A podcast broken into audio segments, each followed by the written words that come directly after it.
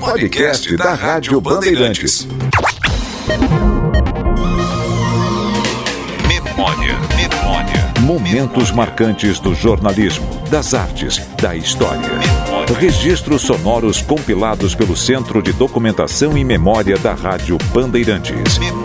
Pesquisa, produção e apresentação de Milton Barron.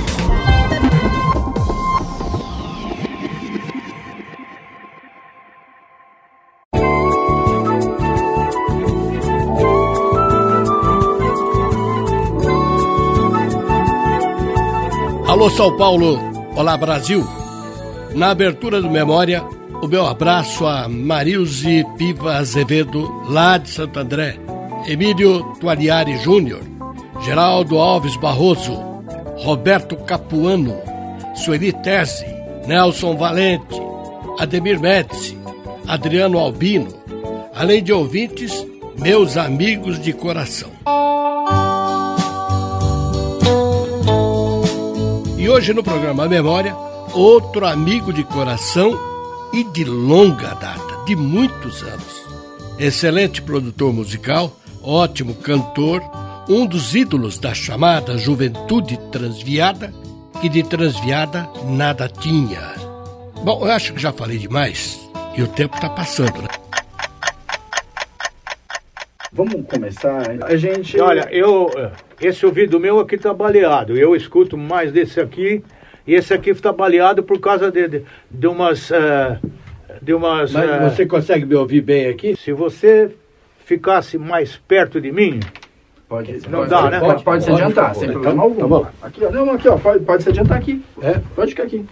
Se eu falar para você perdão, você repete e depois eles podem editar Ah, e eles coisa editam, tal. eles editam. Isso aqui foi resultado de um ensaio na, na, na, na- ah, no Sesc Pompeia, Ah, quando eu andei fazendo, antes da, da pandemia, sim.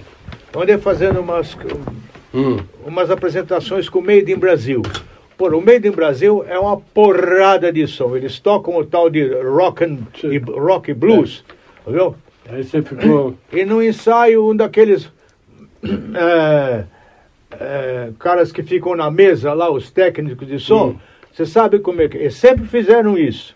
Eles nunca começam a buscar o som de baixo para cima. lá isso. Eles põem tudo lá em cima, depois eles vão É, tirando, vão contrário. tirando, vão tirando. Os filhos da p, viu? É. E estou cantando lá, inclusive eu estava cantando o Lobo Mal. Hum. Porque essa, essa gravação que ficou sucesso com o Roberto Carlos, só que eu gravei três anos antes do Roberto. Ah, você gravou Lobo Mal? Gravei, Ah. a, a versão foi para mim e o Roberto gravou a mesma música. Sim. Muito bem. Só que o meu disco não saiu. Ele tem até número de catálogo e tudo Sim. mais, a- mas a Odeon resolveu não lançar. Você que pensa.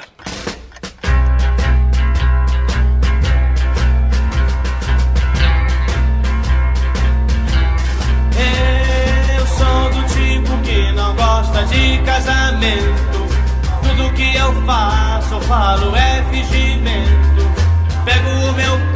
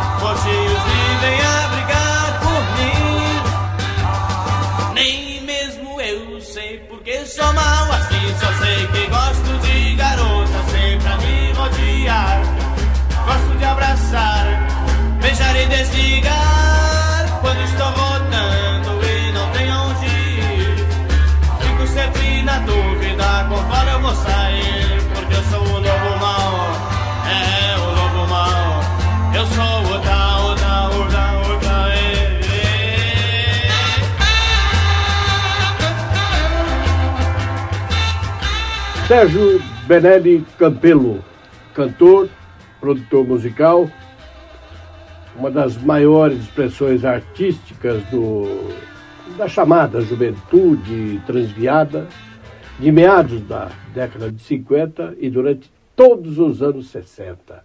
Um verdadeiro ídolo que enlouquecia as menininhas daquela época, assim como a sua irmã, a Celi Campelo, em relação aos rapazes no mesmo período. Tony Campelo, qual foi o seu primeiro parceiro na carreira profissional? O serviço de alto-falantes, o disco ou o rádio? Certamente foi o rádio, porque eu comecei a me apresentar na, na Rádio Difusora de Taubaté, praticamente com uns 10 anos de idade, e fui até os 14. E era aquele chamado Clube do Guri, né? onde a garotada tinha seu, a sua vez de, de, de, de cantar e de se apresentar. Né? Foi com quatro anos na Rádio Difusora Taubaté. Depois, com 14 anos, já eu tive, comecei a usar calça comprida e já não dava mais. Né?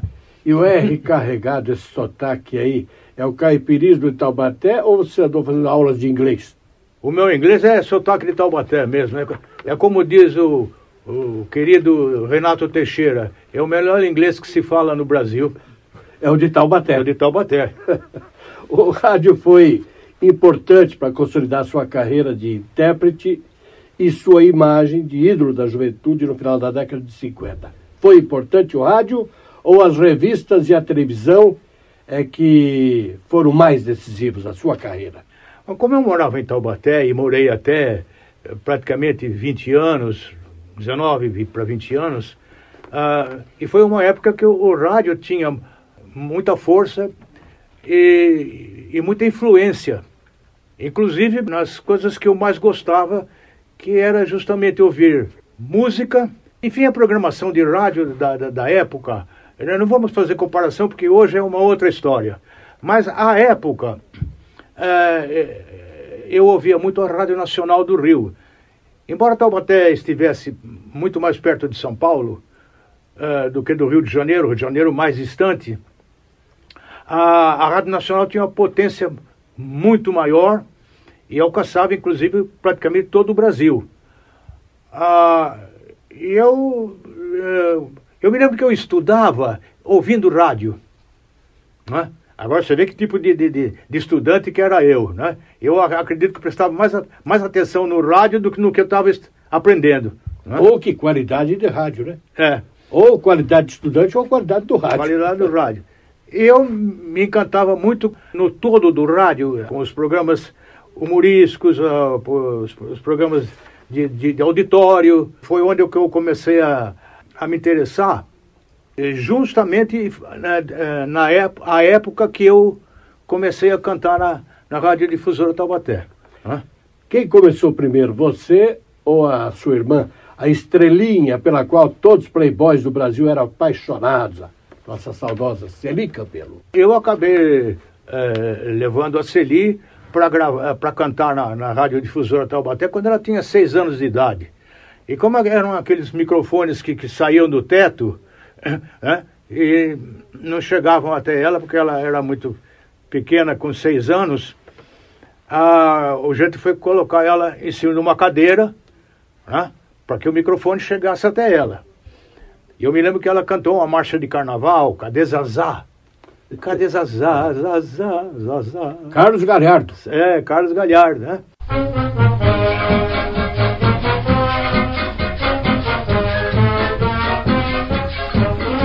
Zazá, cadê Zazá? Saiu dizendo vou ali, já volto já. Mas não voltou, por quê? Por que será? Cadê Zazá, Zazá, Zazá? Sem ela vou prender o bangalô. E tem tudo, mas não tem o seu amor. Sem ela, pra que serve geladeira? Pra que ventilador? pergunte, ninguém diz onde ela está. Cadê Zazá, Zazá, Zazá?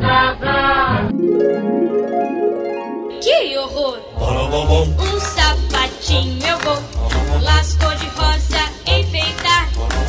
E perto dele eu vou, dar devagarinho e o broto conquistar. Rádio Cacique de Taubaté.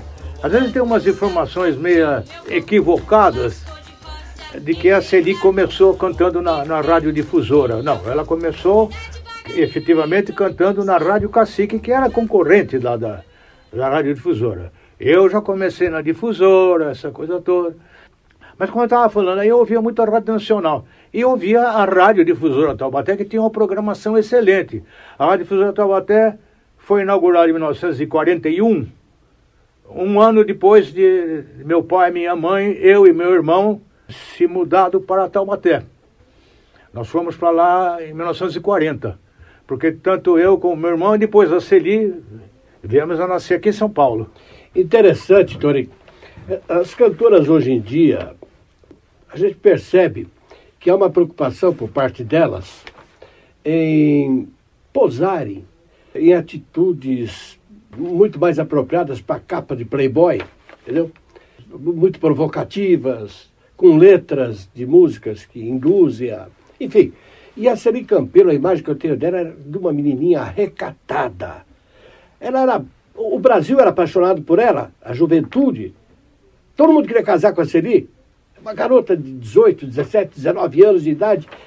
Nunca me lembro dela um vestidinho muito acima do joelho. Aliás, muito acima não nunca a vi com vestido acima do joelho. Sempre recatada, sempre muito comportada. Isto era dela mesmo ou você é que vivia ao lado dela fiscalizando? Olha, eu, eu nunca considerei essa palavra recatada ajustada a, a Celi. A, a Celi era uma, uma menina desenvolta.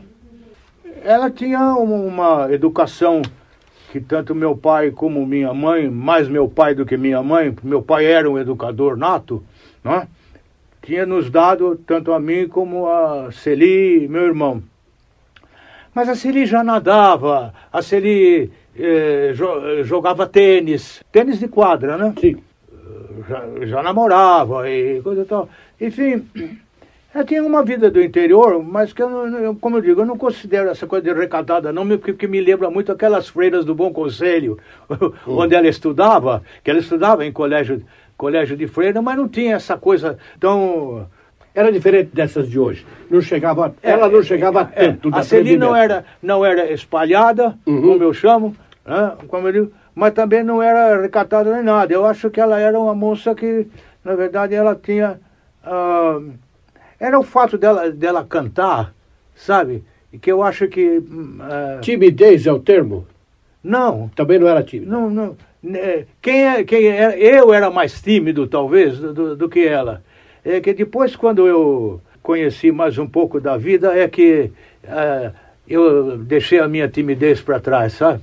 Aproveitando a sua falta de timidez, daqui a pouquinho, após um gole d'água ou café, a sua escolha, você poderia cantar uma música que não sei se você gravou ou não, mas é lá dos anos 70 e quase ninguém conhece, a não ser nós aqui, a turma da, dos bastidores. Uma música em homenagem à torcida do Corinthians. O que é muito estranho, porque o Brasil o conhece como um dos São Paulinos mais fanáticos da face da terra.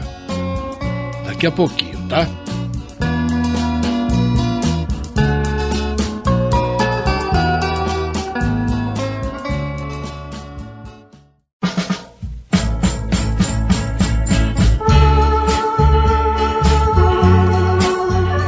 E no programa Memória, Tony Campelo, um dos primeiros galãs da juventude que foi contaminada pelo ritmo e pelos modismos ditados pelo rock and roll. Isso lá nos anos 50, anos 60.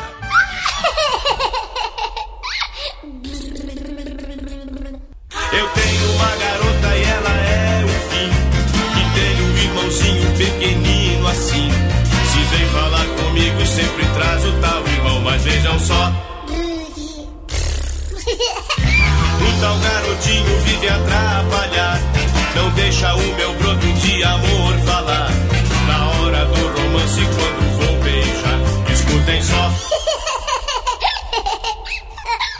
Um dia a brincadeira tem que acabar.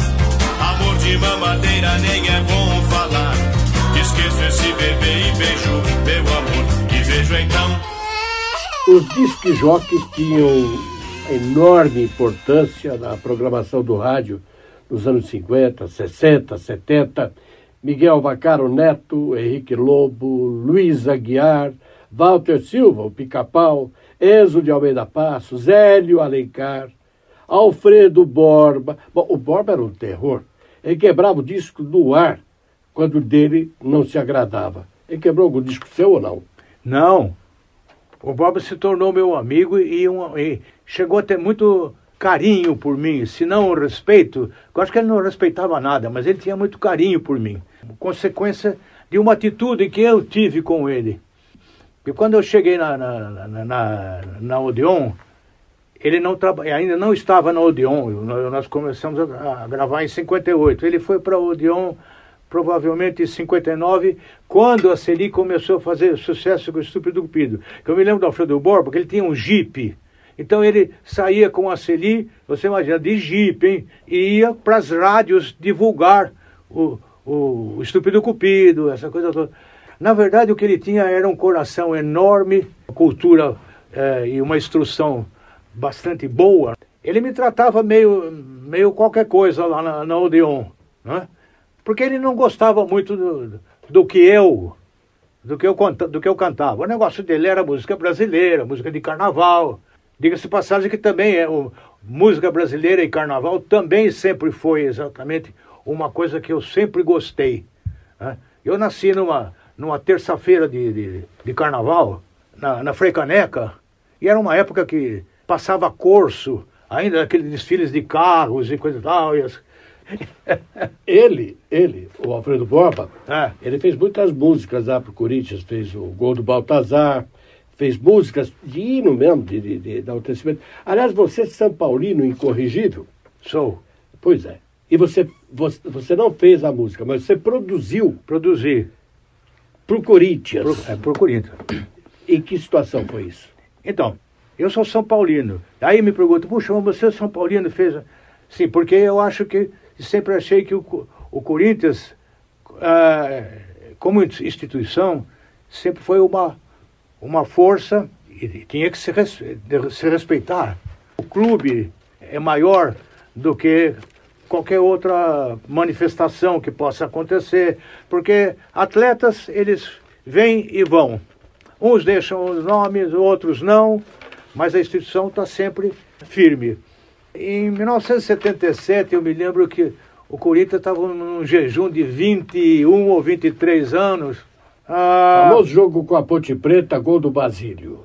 É. Esse foi o último jogo? Foi. foi. É. Mas no primeiro, no primeiro semestre, acho que o Corinthians ganhou da, do, do Botafogo de Ribeirão Preto. E você fez a música? Não. Aliás, você produziu. E aí, nessas alturas, eu percebi, por uma intuição uh, que eu. Eu sempre trabalhei com intuição.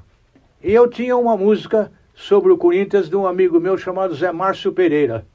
Mas não era a, a, sobre o time, era sobre a, a torcida do Corinthians, que eu achava também importante, também como instituição. O Corinthians é. ganhou o campeonato de 77. Isso. Então, uns 15 dias antes, eu pedi ao Alfredo Borba que me levasse à cabine da TV Gazeta, lá no Morumbi, para poder gravar o som da torcida do Corinthians, com aquela entrada e aquela, aquele foguetório todo, né? torcendo para que o Corinthians fizesse gols para que eu pudesse também ter gravado. Né? E por que, que eu tive que fazer isso? Porque eu anteriormente tinha ido no, no, no, ao Paquembu, era um jogo à noite Corinthians e Juventus, e eu me meti na, no meio da geral do, do, do Corinthians com um gravadorzinho Panasonic, um a um.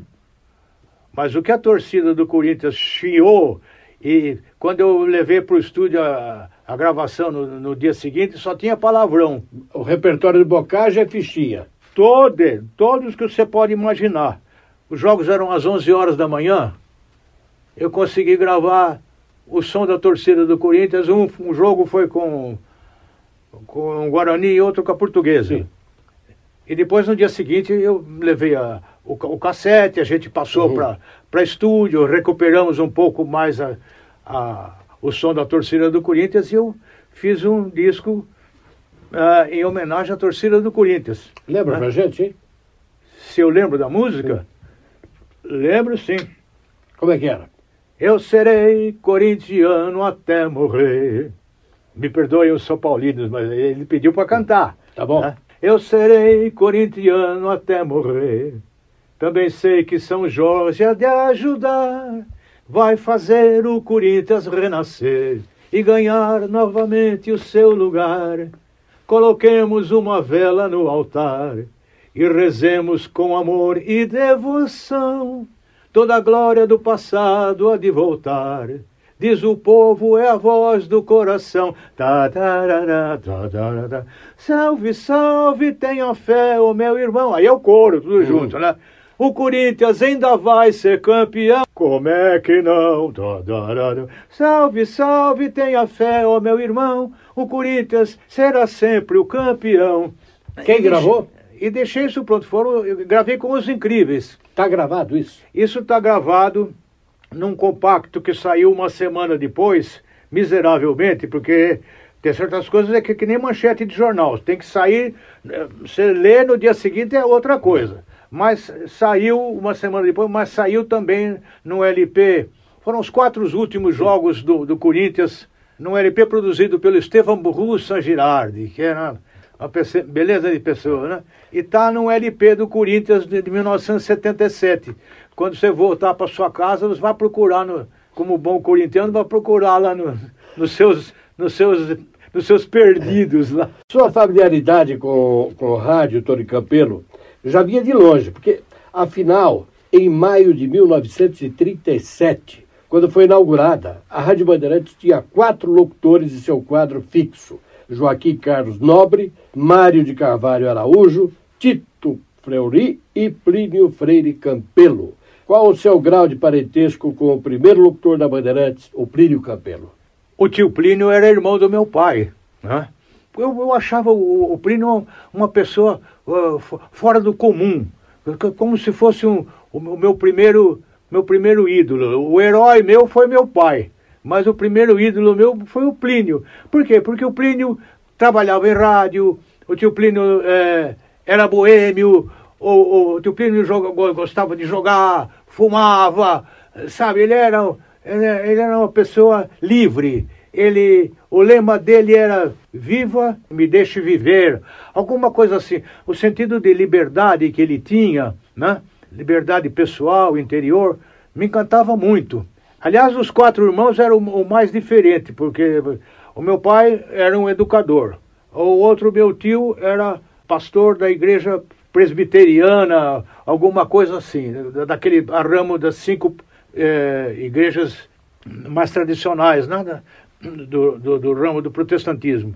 Eh, era pastor aqui em São Paulo, aliás, era bispo, nem, pro- não tinha pastor, era bispo. Era contra o álcool, contra o fumo, essa coisa. toda. E a minha tia católica. E o meu pai, um livre pensador. A família bem ecumênica. Sim, bem ecumênica. Mas o, o, o- Plínio era aquele, sabe, que Hum. chutava. Além do glamour de trabalhar no rádio, né? Porque É, e ainda trabalhava em rádio, né? Que era uma coisa, oh, rádio, né? é, Eu me lembro que quando ele, eu tinha uns 10 anos de idade, ele levou um grupo chamado Quitandinha Serenaders, que foi um grupo que fez cinema, fez sucesso até. grande atração do Cassino da Urca. Cassino da Urca. E um deles era o Alberto Ruschel, que depois se tornou O Cangaceiro, o- filme. o- do filme O Cangaceiro. Então me levou, ele levou os quitanias à minha casa, entendeu? O meu tio resolveu tra- eh, visitar, viajar com ele pelo Vale do Paraíba. Shows, essa coisa toda. O Plínio, de certa forma, me ajudou muito eh, no meu relacionamento com alguns radialistas mais antigos que já o conheciam, não? Seri Campelo, Banho de Lua, Estúpido Cupido, Túnel do Amor. Ficaria aqui falando. E o seu primeiro hit? Foi Bug do Bebê, foi Baby Rock ou Forgive Me? Foi Forgive Me. Forgive, ah, ah, forgive me. Esse, olha, chegou, ah, nessa época eu era operador, aprendiz de operador de mesa de som na Rádio Avaré. Chegou a furar o disco lá, tanto que tocava, entendeu? Isso foi no Brasil inteiro. foi regravada por você? Veio lá de fora essa música? Não, essa música já é, foi originalmente eh, gravada por mim, porque a, a letra... Escrita por quem? A letra era da Celeste Novaes, que era uma jovem aqui de São Paulo, e a música era do Mário Genari Filho, que já era um músico respeitado, de muitos êxitos, vendia muito disco. Acordeonista. Acordeonista e, e de visão. E, tecladista é. também, né? E, quer dizer que então foram brasileiros que compuseram essa música que você gravou em inglês. Exatamente, eu gravei em inglês, né? Eu, como falei, eu já tinha o, o sotaque de Taubaté e que ajudou muito. E qual a razão de você gravar música em inglês logo a primeira? Era a onda da época, o rock, é isso? Eu começo a me lembrar que antes de mim e da Celi gravarmos uh, em inglês, que foi o nosso primeiro disco, eu fui o Forgive Me de um lado, a Celi, Handsome Boy, uh, o Belo Rapaz do outro lado. Quem vinha fazendo muito sucesso aqui eram os Plangs. Os Plangs gravavam na RGE, e, e, mas uh, o nome verdadeiro deles era os titulares do ritmo. Alana Bittencourt já tinha gravado Little Darling, gravado uh, Love Me Forever. Até Dolores Duran chegou a gravar em, em inglês. Aliás, a Dolores uh, cantava em quatro ou cinco línguas com a maior facilidade. Eu cheguei a conhecer a Dolores, figura belíssima, né? Gostava muito dela como cantora e como compositora. Então, é, é, é, essa, esse período de 56, 57, a gente viu muitos artistas brasileiros gravando em inglês. Por causa do sucesso de Elvis Presley, de, de, de Johnny Ray. Johnny Ray, Little Richard, Patty Boone, sabe? Platters. Platters. Platters. E, e certamente a, a, a Celeste Novaes, que depois de algum, algum tempo ela se mudou para os Estados Unidos. Eu acredito que ela mora até hoje por lá. E essa música foi mostrada para mim. E virou sucesso nacional. Virou um sucesso nacional. Please,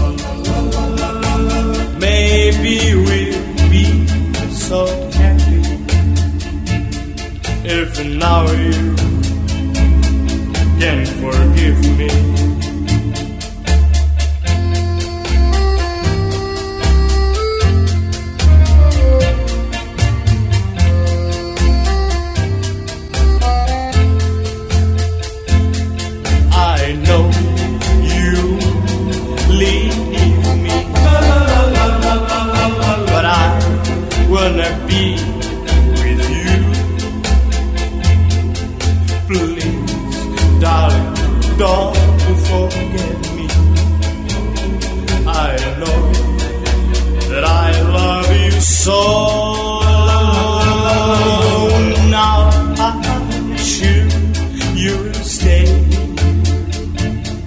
and I want to be yours. Maybe we'll be so happy if now you can forgive me. I love you, love please, you. darling. Darling, forgive, forgive, forgive.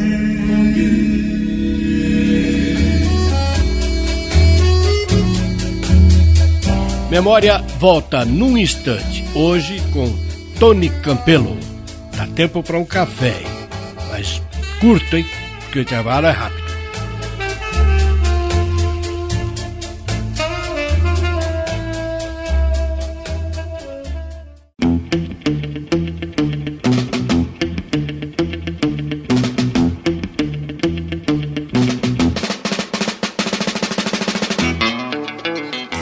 Célia Benelli Campelo adotou o nome artístico Celi Campelo em pleno ar, naquele famosíssimo programa Parada de Sucessos da Nacional, aqui de São Paulo, que depois virou Globo, e que era apresentado por Hélio Alencar.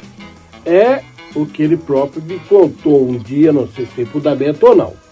Célia para Celi faz sentido. Agora, Sérgio Benelli, quase nada tem a ver com Tony Campelo. Quem é que descobriu que Tony era muito mais apropriado que Sérgio? Quando a, a Odeon resolveu nos contratar, foram três, três automóveis, ainda não eram automóveis brasileiros, porque foi em 59. Então, aqueles mais automóveis mais americanos, né? Foram três carros a, a minha casa. Então, o pessoal da Odeon, que eu sempre me lembro de todos eles, o, Oswaldo Gurzoni, que era o, o capo, o chefe da, da Odeon aqui em São Paulo, foi o, meu mentor artístico, na verdade, ele mesmo se dizia meu pai artístico, né? E com muita propriedade, certamente. Porque ele me direcionou. Mais o Adail Lessa, mais o Orlando, Orlando Stefano, e levaram um fotógrafo, Najib Alite, levaram o, o, o, o Guerra, que era dono de uma loja de discos, foram umas dez pessoas, mais ou menos. E aportaram lá na minha casa, lá na Praça Santa Terezinha, nove e meia da manhã. Essa época eu acordava cedo, hein? Porque o sino da igreja badalava lá e me tirava da cama. Onde é Santa Terezinha? Aqui em São Paulo? Não, tá lá em Taubaté. Lá em Taubaté, tá. Lá, né? Hum, tá. Eu morava na Praça Santa Sim. Terezinha. Ok. E o fotógrafo tirou várias fotografias minhas e da Celi. Levaram um contrato para mim e para a Celi mas eu sempre achei que essa nome de Sérgio não me, me soava bem. Achava que Sérgio podia servir para qualquer outra coisa, menos para. E ainda mais Sérgio Campelo. Puxa, eu não vou trabalhar em banco, eu não? Sei lá. Eu quero, eu quero mesmo fazer da minha vida o que eu, que eu sempre norteei, que era coisa de. Se o destino me deu essa chance, então que continuasse a no, no, no, rumo certo. E o, o nome eu sempre achei uma coisa importante. Tão importante que eu cheguei a batizar, a batizar, a rebatizar outros quatro ou cinco artistas que eu produzi. Né? Mas isso é uma outra história. Mas aí então nós assinamos o contrato e eu falei, olha, e o nome artístico não, não vamos pôr, pôr por enquanto, porque eu vou acabar pensando. Né? Então foi um contrato sem, só com o nome civil.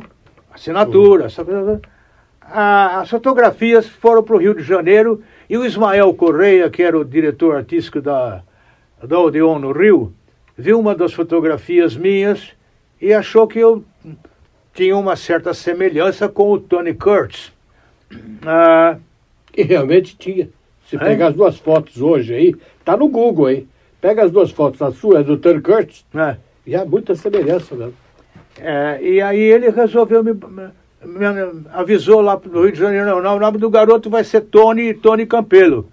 E quando falaram para mim, eu achei muito esquisito, eu falei, poxa, ah, mas esse nome, pô, me, me parece é, nome de mafioso italo-americano, Tony Campelo, né?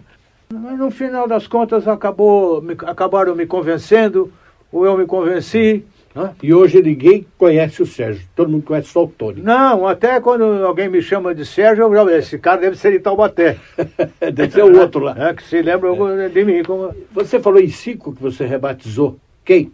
Ah, o Denidino, que, que vieram com o nome de, de, de, de Décio e, e José, José Rodrigues, Denidino. É. Gravar Coruja é. com esse nome não dava, é, né? Coruja, né? É. Suzy Darling, que era o, o, é, Hilda, Hilda Aparecida, Hilda, né? Suzy Darling, até por causa de um sucesso meu, que Suzy Darling também Sim. foi.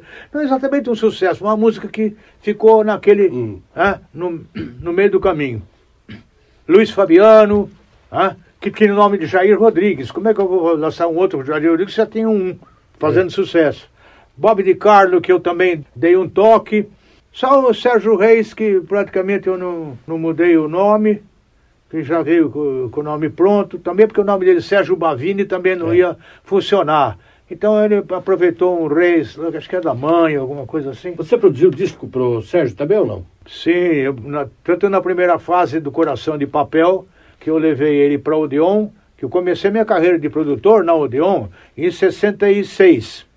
Então eu levei o Sérgio Reis para gravar o, gravou Nuvem Branquinha, que com um sucesso para lá e para cá. Logo em seguida eu gravei o Coração de Papel, que foi um sucesso enorme. Depois eu fui, me afastei da, da Odeon, e tentei algumas coisas como produtor eh, independente, mas não, era a época hum. ainda, eu estava uh, querendo me antecipar, Sim. sabe, ao tempo. É. é como dizia meu amigo e querido maestro Peruzzi, que sempre que quando a gente tem um, uma ideia na cabeça, é melhor dar um passo, olhar para trás, espera o povo vir, aí a gente dá outro passo, aí dá outro passo, espera todo mundo, nunca dar os dois passos de uma vez, né? Quem mais você produziu além Aí eu levei, depois eu fui para a RCA em 72, hum. quem me levou para a RCA foi o Wilson Miranda, que já era produtor na RCA. Uhum. E depois de seis meses eu gravei com o Sérgio o Menino da Gaita. Foi um bom sucesso, né? E depois, um, na gravação seguinte, no LP dele, é que eu coloquei o, o Menino da Porteira. Aí explodiu. É. E aí explodiu, né? Aí foram os incríveis que eu peguei lá na RCA e já tinham hum. feito sucesso comigo, comigo uh, uh, produzindo, continuaram a fazer sucesso. O Chris McClayton, que foi um, um rapaz que gravou uns três, quatro discos, mas obteve muito êxito. Demetrios não. não. Demetrios, miseravelmente, não consegui gravar com, como produtor com o Demetrios, até porque ele estava uh, se dando muito bem hum. com, com o Wilson Miranda. E na verdade ele achava que não tinha que mudar de produtor se ele se dava bem com o Wilson, né? Você atuou em alguns filmes, incluindo dois ao lado de Celi e de Mazarop. E também atuou no filme O Vigilante e os Cinco Valentes. Esse aqui é de 1964. Neste filme aqui, as estrelas eram o inspetor Carlos, interpretado pelo policial rodoviário Carlos Miranda, que está vivo, e ainda comparece em algumas festas pelo interior com a sua reluzente Cinca Chambor, que era o carro da polícia rodoviária, com o qual ele aparecia na série de TV O Vigilante Rodoviário. E nesse filme, em que você atuou ao lado do vigilante rodoviário, o inspetor Carlos, quem roubou a cena foi o cão pastor, amigo inseparável do Carlos. Lobo era o seu nome. E tão aclamado como a maioria do elenco, né? A gente faz um esforço para trabalhar como ator no o cachorro que leva melhor, né? Aí, primeira coisa que eu pensei, ainda bem que o cachorro não dá autógrafo.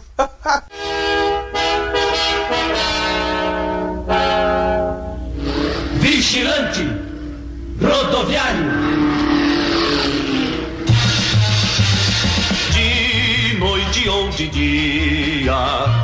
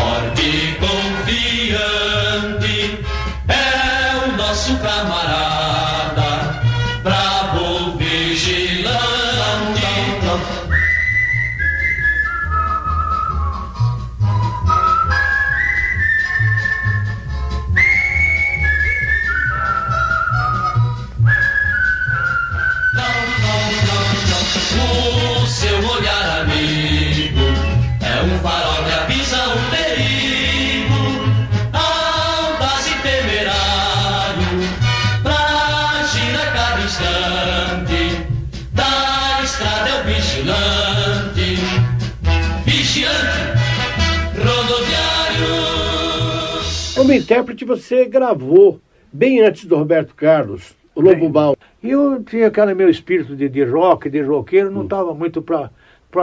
Mas no fim acabou dando resultado. Né? Pois é. Embora desagradando aos conservadores da época. Exatamente. A MPB sempre teve grandes espaços na programação da Bandeirantes, da Record, da Nacional Paulista, da Tupi, desde as composições alinhadas com os modismos e costumes de época, até a chamada velha guarda. Salomão Júnior, com seu velho realejo, Moraes Sarmento com Almoça Brasileira e um outro programa noturno que levava o seu nome. Sarmento era a figura mais intransigente que eu conheci na vida.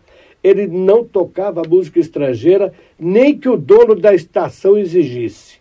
Eu não sei se mentiram para mim, não sei se é folclore ou se tem fundamento. Você teria sido a única exceção nos quase 50 anos de rádio e TV do Moraes Sarmento. Ele botou uma música sua no ar que não tinha nada a ver com velha guarda, não tinha nada a ver com chorinho, nem com seresta, e ainda por cima em inglês. Tem fundamento isso? Olha, quando eu comecei, você sabe, a gente nessa, ah, nessa época, ah, e você se lembra, a gente eh, saía com o divulgador para divulgar em vários programas de rádio. Nessa época, os programas de. Caetituagem. É, a caetituagem. De, os programas de disc jockeys eram, eram um número muito grande. Toda a rádio tinha os seus quatro ou cinco disc jockeys. Música é, era uma coisa muito tocada em rádio. Ao contrário de hoje, que hoje tem mais gente falando e fazendo gracinha do que praticamente música, né? Pelo menos as, as poucas rádios que eu, que eu escuto. Posso até de certa forma, eu posso não, estou, não estou falando a verdade porque a, a, música, o que se toca hoje praticamente não, não é do meu interesse mais. Mas, voltando a, a essa história para não sair do, dos trilhos, ah, então a gente saía para divulgar.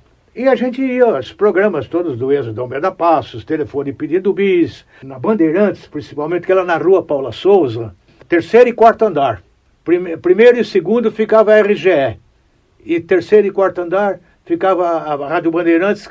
O quarto andar era o, era o, era o auditório. Eu me lembro até da cor do auditório, que eles pintavam aquela cor de verde lavado. Né? A gente saía com o divulgador, ou com o Lessa, ou com o Justino Fernandes. O Lessa era o divulgador-chefe da Odeon. E eu já estava meio familiarizado com com algum, algumas rádios, essa coisa toda, e, e tem um, nesse começo de, de, aqui de São Paulo, uma tarde o, o Adel Lessa falou assim, olha, hoje eu vou levar você no programa do Moraes Sarmento na Rádio Bandeirantes, mas só que eu tenho um compromisso aí, não sei se dá tempo de eu chegar, mas você já conhece o caminho, você vai, entra lá e, e me espera, que eu chego lá e a gente vai tocar o seu disco. E lá fui eu. Isso era o Moraes Sarmento tinha um programa que começava às 10 e até meia-noite.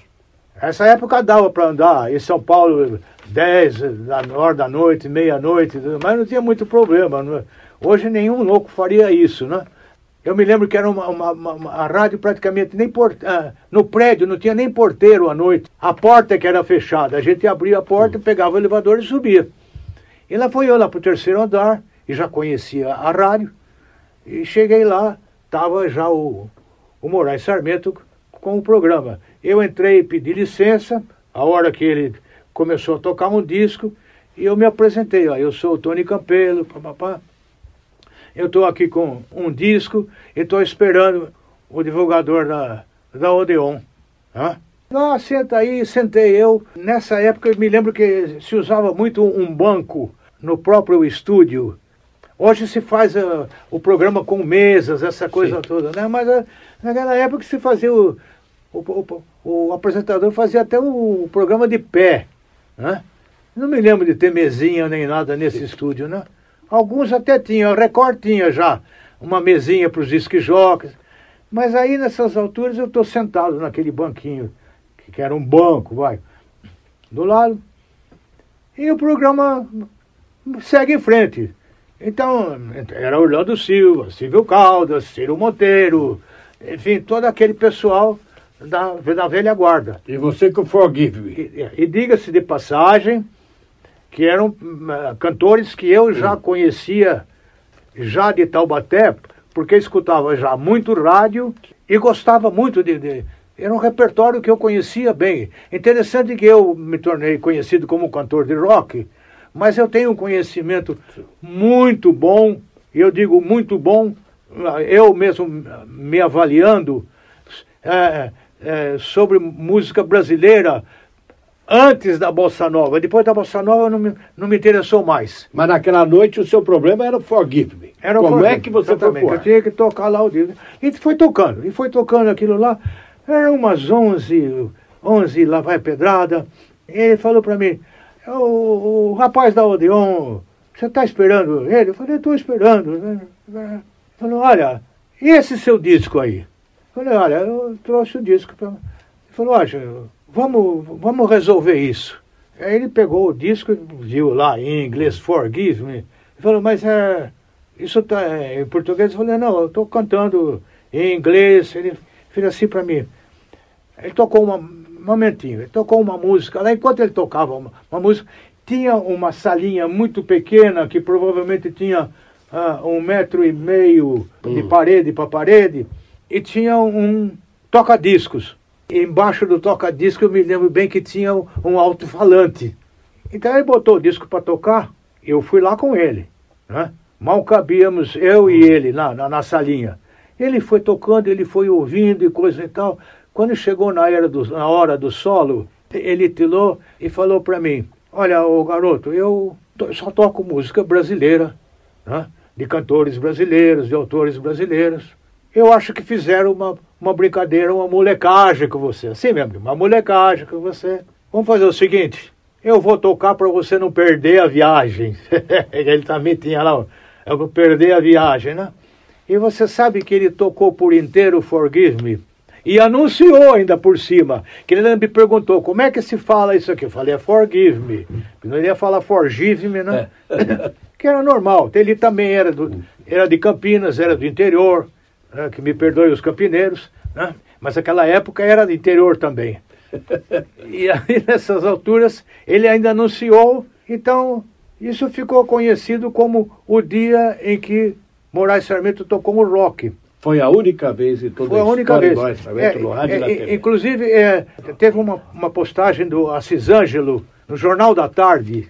Isso provavelmente, ainda quando tinha o Jornal da Tarde, né? Final dos anos no- 90, mais ou menos, ele, ele era o articulista da, do Jornal da Tarde e colocou isso como o dia em que Moraes Sarmento tocou o rock. Please, forgive me. I know I'm wrong. Memória volta num instante. Please, darling, forgive me.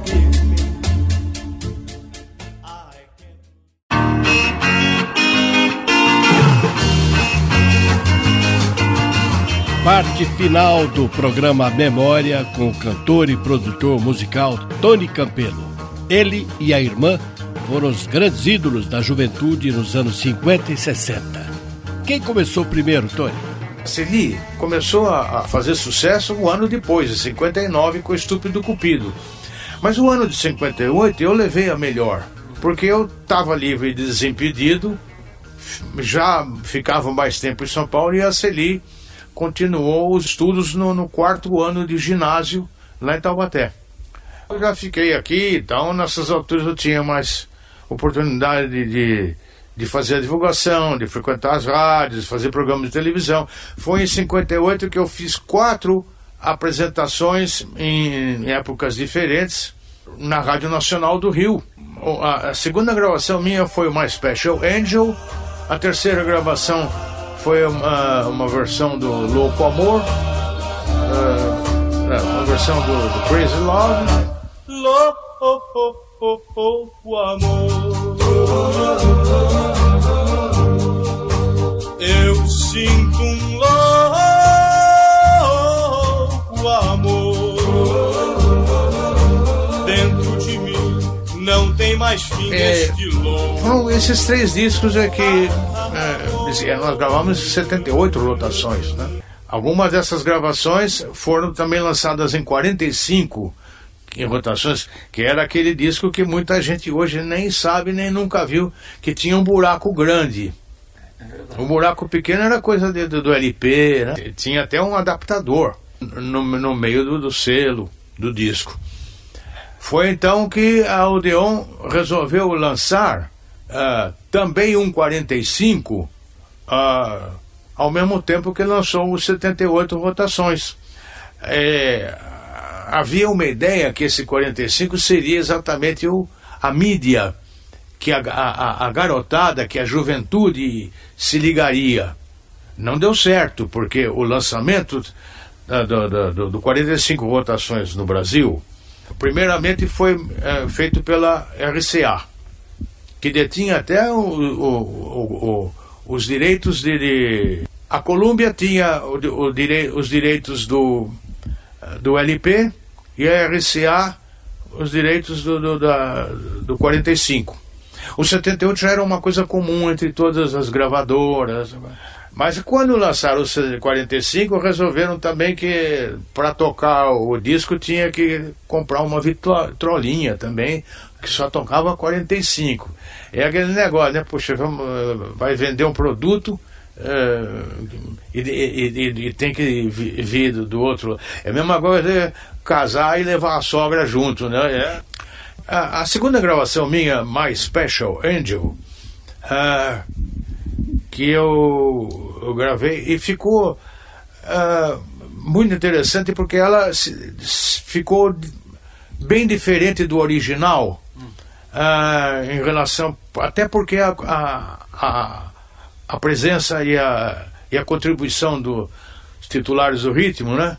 deu um toque de personalidade na, na, na, na gravação. Diferente do original, que era. É, era um cantor de, de, de, country music, né? country and western, chamado uh, Bob Helms. Não era nada conhecido aqui, mas lá ele já fazia algum sucesso né? nos Estados Unidos. E eu apareci bem com essa gravação também, uh, que me, me possibilitou justamente a minha ida ao Rio de Janeiro, cantar na Rádio Nacional e, e, você, e cantar no mesmo programa de cantava o Calbi Peixoto e Ângela Maria.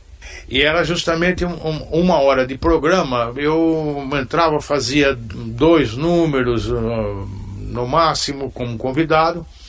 E era um programa comandado por, por um radiator da Rádio Nacional que depois veio a fazer aquela novela O Bem Amado Paulo Gracindo. Ele era o, o comandante do programa da, da, Rádio Nacional nessa parte da manhã, aos domingos.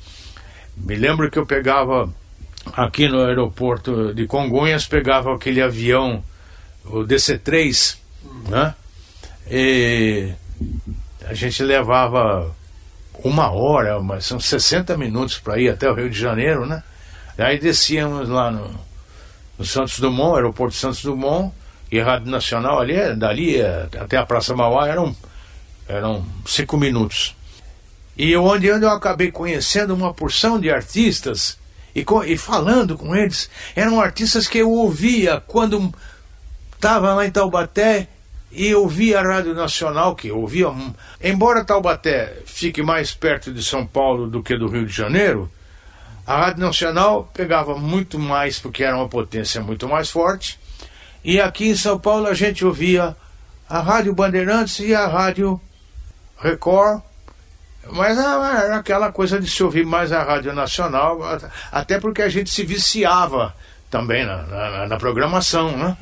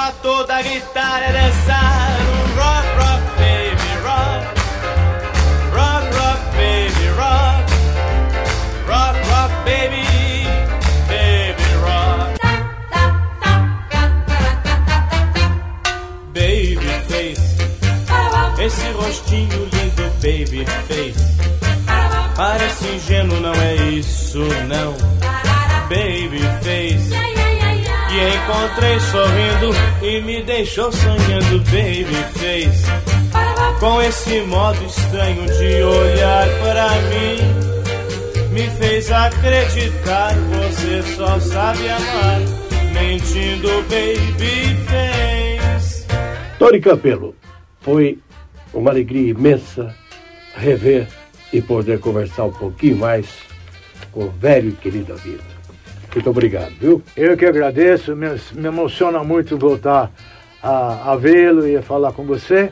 E só você mesmo poderia ter feito cantar uma música do, do Corinthians, que me perdoem os São Paulinos, mas Meu amigo de fé, meu irmão me camarada. fez cantar. Eu podia ter cantado qualquer música menos essa.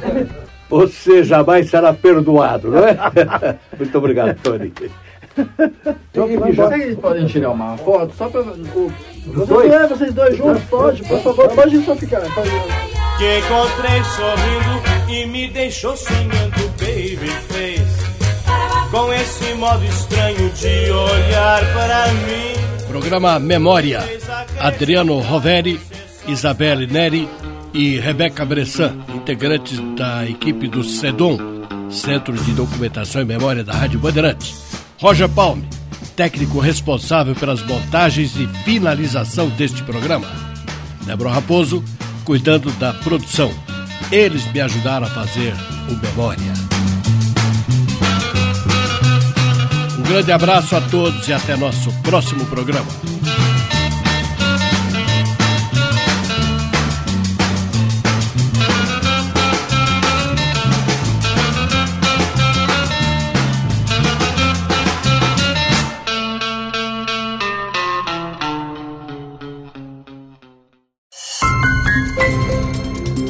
Podcast da Rádio Bandeirantes.